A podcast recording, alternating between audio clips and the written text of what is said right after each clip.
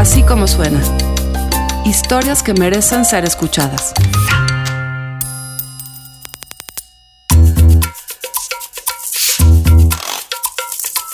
Cada semana, en Así como suena, nos reunimos para escuchar nuevas historias, ideas, fuentes de inspiración.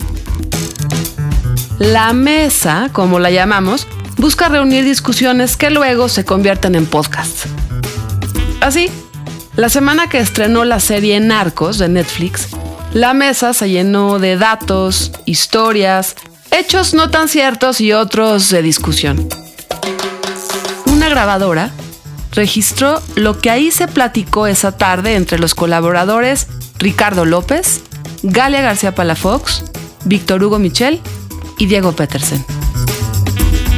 Así como suena, Narcos en la mesa.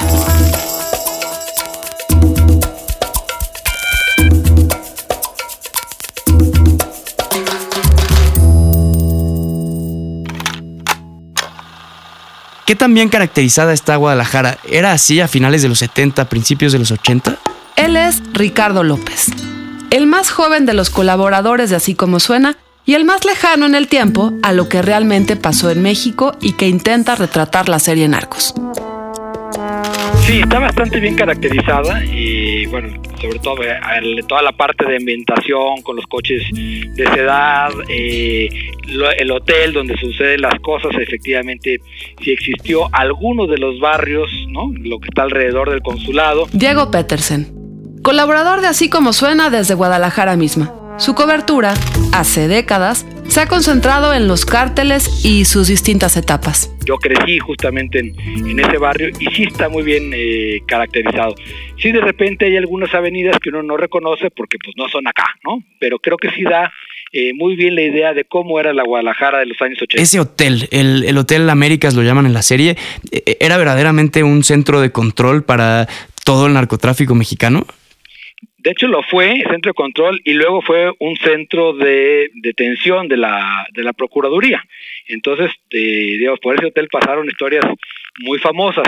Pero efectivamente, digamos, había dos lugares donde operaban, que eran en el hotel en el banco, bueno, eran tres, y en la agencia de coches que tenían. Para contar una historia tan grande en 10 horas de televisión, evidentemente hay que simplificar hechos, personajes, lugares. Creo que hay dos cosas. Galia García Palafox, periodista que creció en Guadalajara, con una vasta experiencia en redacciones de la capital tapatía. Primero, la historia está comprimida como en cinco años.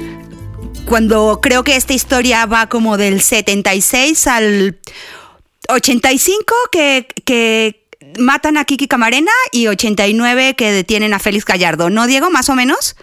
Sí, más o menos lo de Kiki Camarena es justamente en 85 y la llegada de los generales después de la Operación Cóndor pues es en 76, como bien lo mencionas. Entonces la historia está comprimida como 14 años en 5, ¿no? Entonces creo que ahí pues para hacer una mejor ficción comprimen la historia, pero también comprimen personajes y hay como una amalgama de personajes. Una, por ejemplo, más que el como personaje, pero como figura completa es la Dirección Federal de Seguridad, ¿no? En la figura de Miguel Nazar o del el comandante Nava, creo que le llaman. Sí, lo llaman el comandante Nava. Que es Miguel Nazararo. Que es, Miguel Nazararo hasta físicamente, perfectamente establecido ahí. Ese que interrumpe es Víctor Hugo Michel, periodista de investigación a quien le gustan los datos y los hechos. Contrastarlos, mezclarlos, demostrarlos hasta físicamente, que, a ver, Miguel Nazar se va en el 82 de la DFS y luego llega otro personaje que se llama Antonio Zorrilla, es el que sí sabemos que tuvo relación eh, y colaboró con el cártel. Pero creo que comprimieron a los dos personajes en uno solo, ¿no? Y hay que clarificar, nadie mató a Nazararo ni a Antonio Zorrilla en un hotel. Nazararo murió de viejo hace, tres años. El asesinato del elevador no existió, digamos. Ese no existió y Toño Zorrilla está vivo, creo que salió de la cárcel. Y el azul, Esparragosa, que también lo vuelven director de la DFS en algún momento, eso tampoco fue cierto. Sí, nunca, nunca fue director de la DFS. Em, esta concentración de la DFS en un solo personaje. Me gusta mucho el principio de la serie, cómo la describen. Es la Gestapo y la KGB en una sola, en una sola corporación. Es decir, le dan un tono, un tinte bastante siniestro a la DFS, que finalmente es el que lo tenía, o sea, lo, lo, lo, cubría, lo cubre a la perfección. Me llama la atención que no hayamos visto la mano de la CIA más vinculada a la DFS, porque finalmente la DFS no se mandaba sola también operaba en función de lo que le, ordenaba la CIA y no vemos mucho ahí la mano de, la Agencia Central de Inteligencia de Estados Unidos. Me quiero regresar a un punto. Zorrilla ya salió, no estoy seguro. Zorrilla, recordemos, eh, acusado del homicidio de Manuel, Manuel Buendía. Es decir, un personaje, lo que nos está dando partes esta historia, esta, esta serie es algunos de los momentos clave de la política mexicana de los últimos 20, 25, 30, 40 años. El caso de Zorrilla, por ejemplo, que está amalgamado, como dice Galia, con este personaje que es Nazararo, pues ese hombre mató a uno de los periodistas más famosos de este país porque se hablaba de que iba a dar a conocer los vínculos que tenían muchos, y Diego nos podrá contar también mucho de esto, de los vínculos que tenían muchos eh, integrantes de la clase política mexicana con el narcotráfico. Salió de la cárcel el mismo año que Caro Quintero. Ya salió de la cárcel eh, Zorrilla. Ya, ya debe tener que noventa y tantos años, probablemente. Está también muy bien reflejada la, la casa de, Caro Quintero, que aquí durante muchos años fue así como una especie de mausoleo que quedó abandonado y, y todos sabemos que esa esquina era la casa de, este, de Caro Quintero. Entonces yo creo que esa parte está como muy bien retratada. También respecto a lo que decían de que le falta, digamos, presencia a la CIA, las cosas que me parece bien lograda es que finalmente te deja claro que detrás del narcotráfico estaba el gobierno mexicano y estaba el gobierno de Estados Unidos que por un lado mandaba a la, a la DEA, pero luego todo el tiempo los bloqueaban por los intereses propios de la CIA. O sea, esta historia eh, de... A lo mejor le falta, pero sí está. De Kiki Camarena y sus eh, colegas de la DEA quejándose que no los dejan hacer nada, eh, está más o menos bien retratada. Sí, yo creo que sí, y sobre todo eh, y cómo luego se vinculan al caso Irán Contras, que por supuesto que ahí estaba metida la CIA, ¿no? Y esta historia de Félix Gallardo llevando armas a Nicaragua. Exacto. De la CIA. Que no sé si fue exactamente así, pero que refleja ese momento. Que cuenta bien lo que pasaba. Sí, que en la, en la serie es eh, Miguel Ángel Félix con El Señor de los Cielos en una expedición ahí extraña, muy de, de película, muy de televisión, pero no sabemos si realmente fueron ellos pero sí había cierta relación. Exacto. Yo platicaba con un embajador estadounidense hace algunos años y le preguntaba si los, los embajadores eran verdaderamente como virreyes aquí en México, si tenían poder eh, muy importante. ¿A qué me refiero esto? Porque vemos al gobernador, al, embajador Gavin, y es una figura, es un pelele, es un, es un personaje patético pues le atinaron, porque Gavin era particularmente un embajador muy malo. Él había sido actor de Hollywood. Él llega a México porque en esa época, recordemos, estaba Ronald Reagan como presidente de Estados Unidos, actor de Hollywood en su momento. Designa a John Gavin como embajador y Gavin era, pero realmente patético, por lo que me cuentan, era un muy mal embajador. Y sí queda plasmado este, este hombre que titubea, que no tiene decisión, pero regreso a lo que les decía al principio. Yo le preguntaba una vez a un ex embajador de Estados Unidos en México si realmente tenían mucho poder y él me decía, no teníamos mucho poder, pero podíamos hacer que muchas cosas sucedieran. Y Gavin es el ejemplo de todo lo opuesto, de cómo mal ejercicio ese poder y como mal llevado no podía realmente eh, lograr que avanzar la agenda estadounidense, al menos de manera pública, ¿no? Eran así. era un actor malo. ¿Te acuerdas que salió en los anuncios de Bacardí? no, no me acordaba de eso. Era un actor realmente ni siquiera muy conocido y nosotros lo habíamos visto en los anuncios de Bacardí y de repente apareció como embajador. Era el Reagan Región 4. ¿Eran así, eh, digamos, las, las vidas de los narcotraficantes en Guadalajara? No lo sé en los años 80 porque primero era yo muy niña y no vivía en Guadalajara. Diego debe tener mejor idea de eso, pero yo sí yo llegué a Guadalajara a finales de los 90 cuando ellos ya estaban detenidos, cuando ya estaban presos, cuando Guadalajara era un lugar tranquilo, entre comillas, donde vivían las familias de los narcos.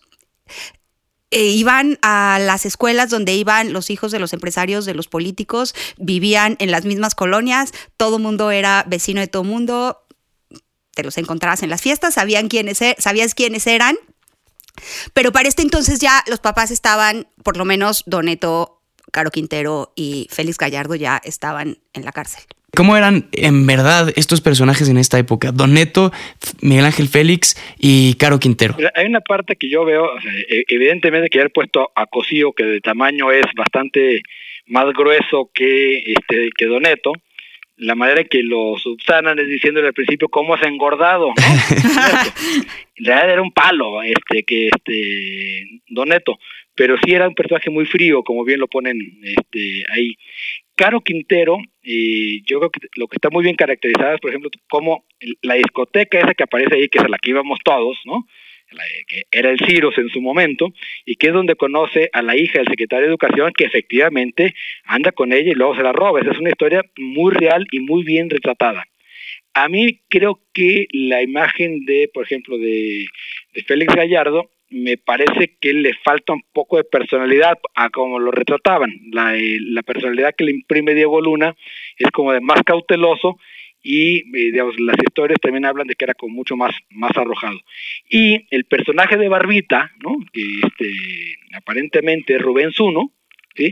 también creo que está muy bien caracterizado esta imagen del poder detrás del el narcotráfico. Ahí yo me quedaría y regresaría también con algo que mencionaban hace rato, la fiesta, que la boda en la boda eh, del hijo del gobernador de Sinaloa. La gran boda en la que hay políticos, hay empresarios y el anfitrión, el celebrado anfitrión durante un tiempo en la serie es Miguel Ángel Félix. Y estaba como la conago, vamos a decirlo, ¿no? Porque estaban varios gobernadores y en algún momento le dice el gobernador de Sinaloa a Gallardo, pues me vas a dejar a mí 250 mil dólares o algo así y a los demás gobernadores 100 para cada uno y 200 para mí.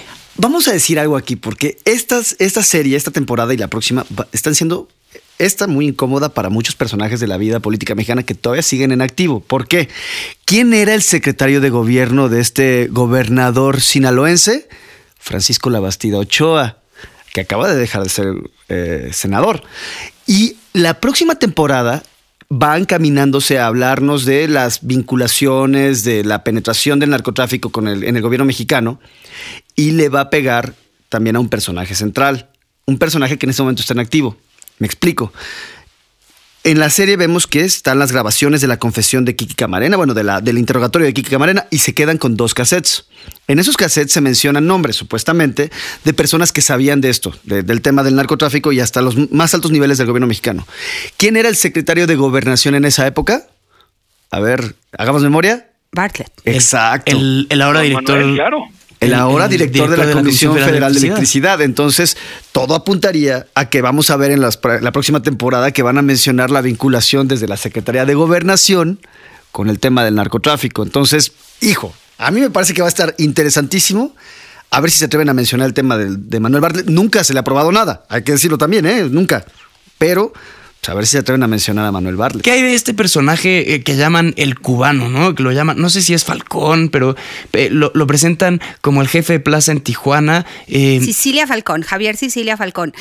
Creo que se llama así, ¿no? Sí, creo que le dicen Falcón, sí, el cubano. Era un cubano en Tijuana que, que se entiende que controlaba la droga en los setentas antes de que llegaran los Arellano Félix, en algún momento conviven, era un anticastrista que también se dijo mucho tiempo que trabajó para la CIA. Aquí también otra vez por la historia comprimida, no está claro hasta dónde es cierto y hasta dónde no es cierto, porque Cecilia Falcón fue detenido yo creo que a principios de los 80 y estuvo en Lecumberri, se escapó, lo volvieron a agarrar y regresó.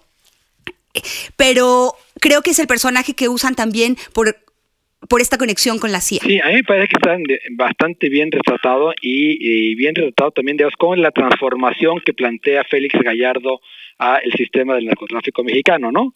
O sea, de pasar, digamos, de, de gente que contrabandeaba otras cosas y de pasada este, metía droga a convertirlo en la gran en la gran industria primero de la marihuana y luego de la cocaína. Y este, los eh, Arellano Félix también están muy bien retratados, ¿eh? Creo que es, una, es un buen retrato de familia ese. Todo Tijuana, ¿no, Diego? Sí. Toda la historia de Tijuana yo también creo que está muy bien retratado y ellos son como nos los imaginábamos. Incluso mejor que la de Juárez, ¿eh? creo que está mejor logrado todo el, el, ambiente de Tijuana que lo que luego hacen con Ciudad Juárez, que no sé si la siguiente, y porque se vuelve importante Juárez hasta que se meten en la cocaína y el Señor de los Cielos, pero está mejor retratado Tijuana que Ciudad Juárez en este caso. Víctor, ¿tú estás de acuerdo con esta tesis que, defiende la serie, que de pronto a Miguel Ángel Félix Gallardo se le ocurre la gran idea de hacer una especie de... La federación. Eh, la, pues sí, la federación, pero la, quiero llamar como una corporación, una empresa eh, de todo el país para, para digamos, para concentrar las capacidades de todos los distintos narquitos chiquitos y luego convertirse en el primer grande? El sistema de plazas. Sí, me parece que lo retrata muy bien y me parece que retrata muy bien la génesis de lo que va a venir después, que es esta vinculación que se hace con los cárteles colombianos cuando empiezan a entregar el producto, la cocaína, a los cárteles mexicanos, pero inicialmente los cárteles mexicanos trabajando nada más como transportistas. Esa reunión eh, que va en la serie Miguel Ángel Félix Pablo a- Escobar. primero a negociar con los de, El los de Cali. y luego Pablo Escobar lo, lo secuestra, eso no es cierto, ¿no? No sabemos si pasó o no. Yo sé que sí hubo una vinculación con los cárteles, no sé si se hayan reunido con él en Villa, Villanápoles, ¿es? En, en la hacienda Nápoles. en la ¿no? hacienda Nápoles, ahí con, con Pablo Escobar. Lo que sí había, había una vinculación directa, había una, una relación de negocios, que después cómo fue mutando, porque al principio lo que hacían los cárteles colombianos era entregar el kilo de cocaína al, al cártel mexicano y el cártel mexicano tenía que pagar por ese kilo de cocaína de vuelta a eh, los cárteles colombianos. Después, los cárteles mexicanos, y ahí es donde cambia por completo la ecuación de poder, le empiezan a cobrar en especie a los colombianos. Es decir, no me vas a dar dinero, me vas a dar un kilo de cocaína para mí, eso, con eso me vas a pagar. Entonces, ¿qué pasa? Con eso los cárteles mexicanos tienen la posibilidad también de empezar a vender la cocaína por su propio lado. Hay un momento en la serie en el que el narrador eh, dice que uno se da cuenta que su ciudad se ha convertido en una especie de refugio de criminales cuando se empieza a gastar mucho dinero, ¿no? Eh, habla de coches, habla de casas, habla de bancos. ¿Así se sintió en Guadalajara?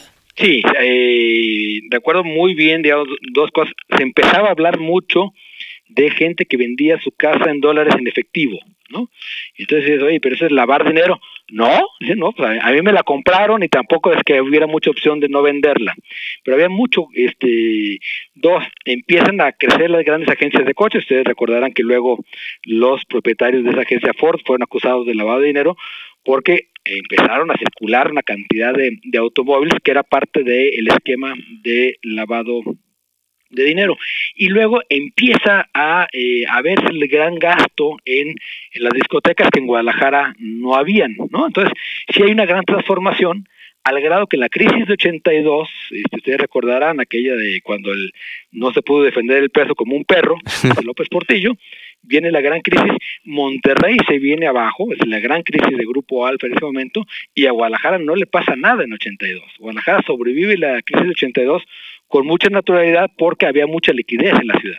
A mí, de ver la serie, de no tener mucho contexto más que de pronto algún, alguna nota periodística, algún libro, el personaje más complejo, el personaje que más interesa es eh, Caro Quintero. A mí me encanta como personaje, me parece que es el que, el que se transforma y el que al final nos enseña este narco que as- por lo menos en la serie no es ni Félix Gallardo ni Doneto, ¿no? Eh, excesivo, eh, enfiestado. Tropical. Tropical, ¿no? Eh, Víctor Hugo lo decía muy bien, como con una cosa como de Jim Morrison, pero que además tiene un amor súper romántico por la planta de marihuana. Sí. Eh, que es como el principio de los siguientes narcos, ¿no? Los que vimos años después, vestido en Versace, eh, y que se enamora de la sobrina del Del secretario. Bueno, de- del secretario de Educación, que después, y, y de alguien que después será gobernador. Además, eh, esta idea de que rentan el avión para huir a, este, a Costa Rica y este, lo- los alcanzan allá, creo que sí, efectivamente el personaje más carismático es el de, el de Caro Quintero en la, eh, en- en la película y creo que también fue, digamos, el personaje emblemático. A mí me falta, creo que Miguel Ángel Félix Gallardo, digo que era un personaje con una fuerza y una inteligencia eh, terrible y es que realmente digamos, pasa de eh, los gomeros famosos a la nueva idea de, del narcotráfico. Este, hay escenas donde Diego Luna lo, interpreta maravillosamente bien, pero creo que en el guion le falta fuerza a, a lo que era realmente Miguel Ángel Félix Gallardo, que en algún momento llegó a decir que para efectos prácticos era el subsecretario de Asuntos del Narcotráfico en México. ¿no? O sea, él era el que la vinculación con los políticos para que el narcotráfico pudiera existir. Fue el, digamos, el, el, el- el gozne perfecto entre las autoridades de alto nivel y el narcotráfico, porque todavía Caro y, y Doneto y, to- y todos los que vemos, este, Cecilia Falcón, o otras personas que vemos, no dejaban de ser gente de poder regional. Sí. Y el primer narcotraficante con poder nacional y con contacto con el gobierno federal es eh, Miguel Ángel Félix Gallardo. Ahora, venía de otro lado también, ¿no, Diego? Él no era un campesino, eh, había sido policía, entiendo que ha, ha habido a la escuela, venía de otro lado. y había sido este jefe de guardias del gobernador de Sinaloa, ¿no? Que de ahí viene, digamos, ese gran cariño por el, por el ahijado, que luego ya vimos que lo, que hace con el ahijado, ¿no? Esa mesa en donde se están sentando todos los distintos capos, los distintos líderes regionales. Que es como la, mesa del rey Arturo, pero, versión en, Sinaloa, ¿no? Y, en negativo, ¿no? Sí, sí. Todos esos se van a matar posteriormente, se van a enfrentar entre sí y van a detonar guerras. ahí tenemos, por ejemplo, lo que va a ser el Chapo Guzmán enfrentándose con los Arellano. Vamos a ver después lo que va a pasar en Juárez. Es decir, esos hombres que están en esa mesa inicialmente negociando, acordando, tratando hasta, vamos a decirlo, de cierta manera civilizada, posteriormente se van a estar matando, posteriormente van a estar confrontándose y van a bañar de sangre buenas partes del país. La presencia o la figura de un capo que centralizaba el poder reducía, por un lado, la posibilidad de violencia, sí, aunque también aumentaba la posibilidad de cooptación del Estado mexicano, porque le daba mucho más fuerza a, este megacártel. Entonces tenías por un lado lo positivo, por otro lado lo negativo, menos violencia, pero por otro lado las instituciones completas terminaban siendo cooptadas por un megacártel que tenía mucho mayor poder de cooptación, de mayor poder de, compra. Eso lo estás viendo ahí precisamente en esta parte de la serie. Sí, fíjate que eh, yo está muy bien tratado eh, esta inteligencia de Félix Gallardo de crear la, la federación, ¿no? Y de ponerse él arriba y eh, por siempre en vínculo con la Dirección Federal de Seguridad. O sea, detrás de la federación está la anuencia de la Dirección Federal de, Seguridad, pero también retrata con mucha claridad, creo, eh, por qué no es posible el famoso acuerdo con el narcotráfico. O sea, eso de que eh, había quien sabía acordar con los narcos no es cierto, porque lo que hemos visto en la historia del narcotráfico es que lo primero que hay es la traición. es un sistema muy inestable el, del narcotráfico. No puede ser un sistema estable como puede ser este, eh, una industria, porque como vive, digamos, en la, ilegalidad, la única forma de dirimir los problemas es a balazos. Y eso tarde o temprano este, termina eh, ejecutando traiciones y llevándote a, a, la violencia. Entonces, esa idea idílica que se ve ahí de la federación, pues evidentemente luego se rompe porque es un sistema inestable. Creo que... Eh, que lo hacen bien y lo cuentan bien. A lo mejor hubiéramos querido, como en, con Pablo Escobar, que nos hicieran, eh, que fueran dos episodios, dos temporadas, ¿no? Pero creo que para hacer una temporada lo hicieron bien. Yo, yo estoy esperando ver lo que pasa, ¿no? Yo, yo sí quiero ver lo que sigue. No sé si vaya a ser por Amado Carrillo, que fue un gran personaje también, chiquito que va creciendo en la serie o si ya vayan a ir directo con el Chapo. El Chapo que además eh, ha tenido como un resurgimiento en la información porque estamos todos viendo cada día las crónicas de lo que pasa en su juicio. Que además hay esta parte que a mí me gustó mucho en la serie. Al principio dudaba que, qué tan cierto podía ser, pero donde los vemos a todos. Todos los que hoy conocemos empezaron en 1976, 78, 80 y todos van creciendo y espero que la serie nos siga contando cómo va creciendo. Y estaban concentrados en Guadalajara, Diego. Sí, pero todos, ah, eh, eh, creo que es muy interesante también es como esta genealogía de Badiraguato, ¿no? O sea, finalmente todos eh, eran originalmente de un mismo grupo, eran grupos familiares, este, por eso las tradiciones son tan fuertes, todos eran parientes, te fijas en la serie, este, todos son primos, este, sobrinos, este, o cualquier cosa, y todos venían de este grupo de Sinaloa que se concentran en, Guadalajara, en lo que fue el famoso cártel de, Guadalajara en, su momento, pero que eh, se rompe cuando empiezan las, eh, las tradiciones entre ellos.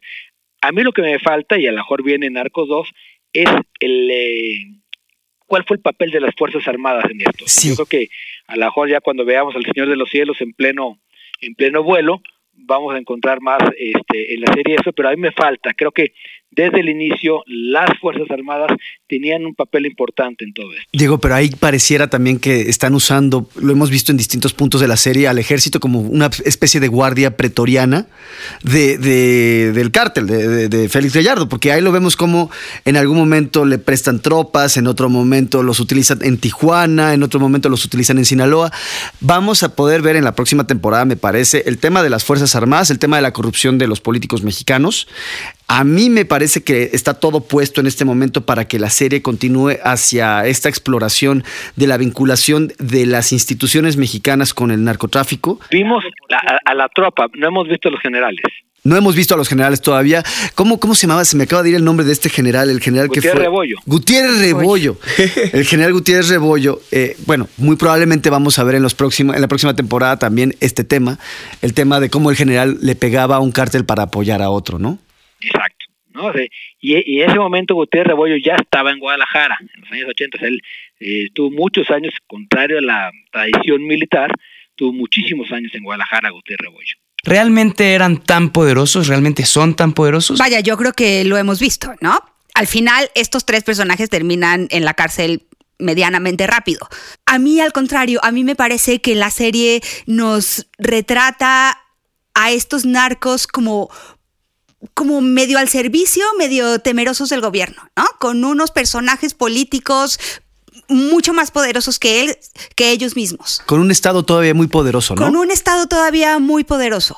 Um, si algo me falta es eso, que si algo me parece que no creo que sea así de claro, es eso. Déjame añadir ahí un elemento. Entonces tienes al Estado muy poderoso, a los narcos todavía temerosos en cierta medida de este, de este Estado hasta eh, autoritario, que es el que se nos refleja con la DFS, que es la mezcla de la KGB y la Gestapo, por, por, decir algo, y al mismo tiempo un Estados Unidos que todavía no ha dado un manotazo ni metido todas sus, sus posibles herramientas para empezar a presionar a México. Me parece que esos, esos elementos, porque Estados Unidos en ese momento estaba pensando en otra cosa, está pensando en la Guerra Fría, está pensando en, la, sí, en, en las guerras en Centroamérica, sí. en Nicaragua, está pensando en lo que está pasando en El Salvador, no está pensando en, en, en el tema del narcotráfico, o lo está usando de otra forma, vamos a decirlo. Pero después, y todavía no lo vimos en esta serie, es The War on Drugs. Porque vimos algunas imágenes de, de Nancy Reagan, Reagan y... levantando Nancy Reagan Just, diciendo, say no, Just say no, pero claro. todavía no hemos visto cómo se convierte en el leitmotiv del gobierno estadounidense el tema del narcotráfico.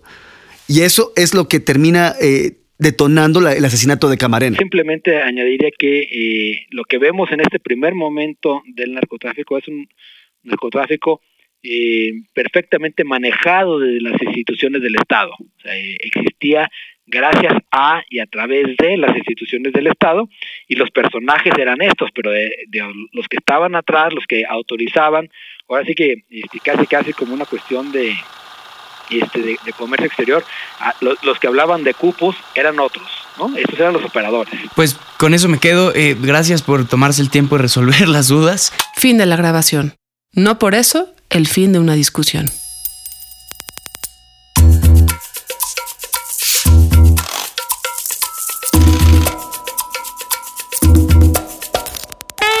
Como suena es una producción de puro contenido.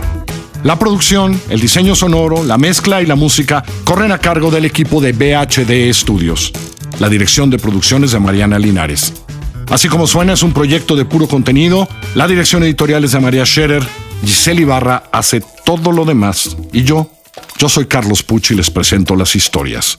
Les recuerdo que en Así Como Suena estamos en Google Podcast, en iTunes, en Spotify y por supuesto en así como suena.mx o en nuestra aplicación, Así Como Suena.